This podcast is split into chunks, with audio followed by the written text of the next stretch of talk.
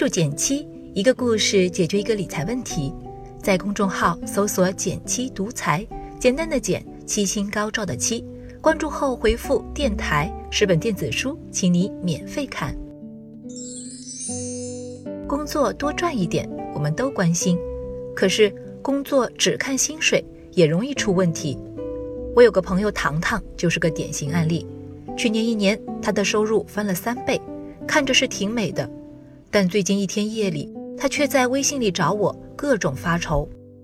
我给他算了三笔账，发现大多数人其实都忽略了工资单背后的几个陷阱。你觉得自己的工资如何？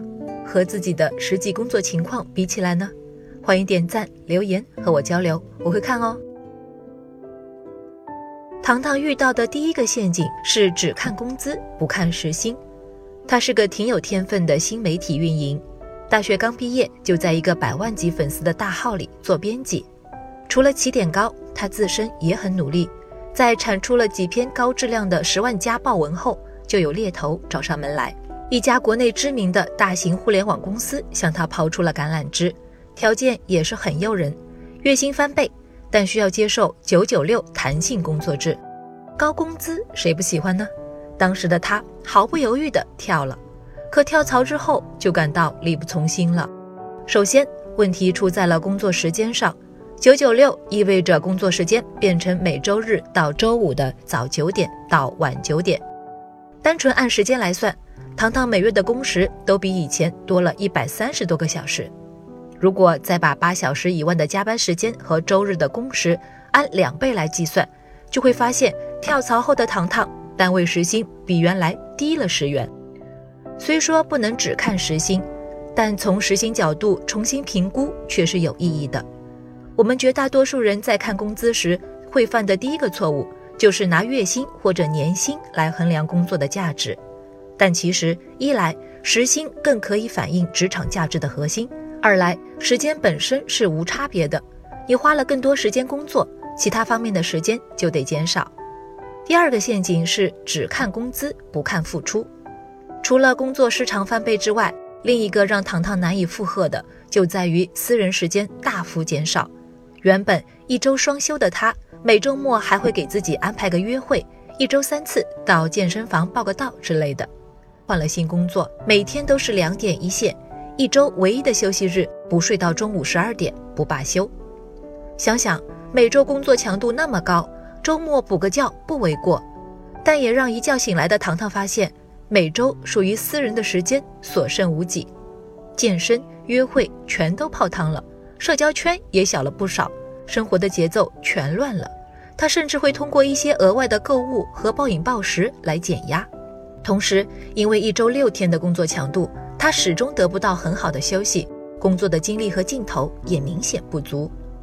高强度的工作和长时间的加班，换来的是对私人时间和精力的透支，效率低了。生活质量也低了，又要找更多业余时间补回来，最后变成了恶性循环。很多人都喜欢聊时间管理，但我觉得精力管理更有价值。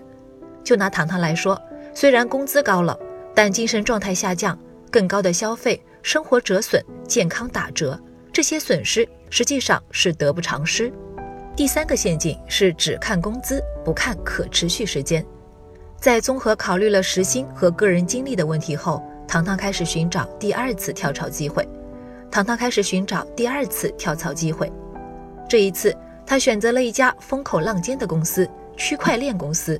当时这个行业正处在上升期，糖糖的薪资也因此得到了税后近三万的高度。而且相比于前一家公司，这家虽然偶尔也需要加班，但双休日和节假日都是有保障的。可时薪高了，能自由支配的时间也回来了，糖糖也该心定了。却不想，工作还没满六个月，公司就倒闭了。当初糖糖选择区块链行业，也不过是看中薪水高又是风口，但其实对背后的商业逻辑并不了解。也碰巧，区块链这个行业起得快，落得也快，大多数公司生意还没做起来，资金链先断了，糖糖也成了这其中的受害者。高薪没拿几个月，又打了水漂。说到底，工作这事儿不是一次性的买卖，不能只看薪水的高低，背后企业乃至行业发展的可持续性都是我们应该关心的。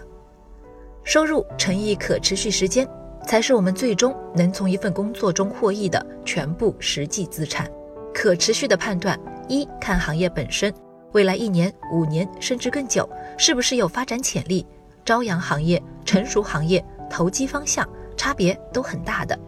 二看自己的能力积累，别把平台当本事，你的工作能深挖多少？未来这个能力能不能迁移到更多工作中？这些都值得我们去思考。认识到自己的优势，也从失败中汲取经验，脚踏实地，一步一步的往前，努力提高自己的职场价值，让自己的工作内容和薪水能够真正匹配，并且还要长久的保持下去。这对我们每个人来说都是一件值得为之努力的事情。好了，今天就到这里啦。右上角订阅电台，我知道明天还会遇见你。微信搜索并关注“减七独裁，记得回复“电台”，你真的会变有钱哦。